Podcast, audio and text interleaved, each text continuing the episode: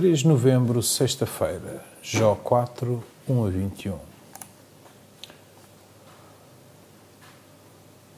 Elifaz de Temã disse então: Se alguém te dirige a palavra, serás capaz de o ouvir?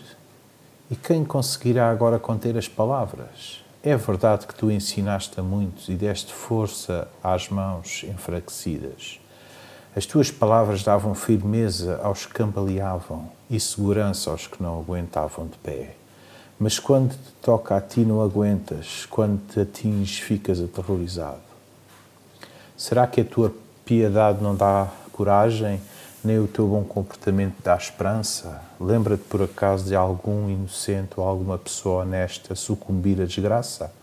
Pois eu vi que quem planta a maldade e semeia a opressão é isso mesmo que te vai recolher. Palavras que confortam e palavras que suscitam dor. Ele faz, amigo, entre aspas, dirige a Jó, não para o confortar, mas para o repreender.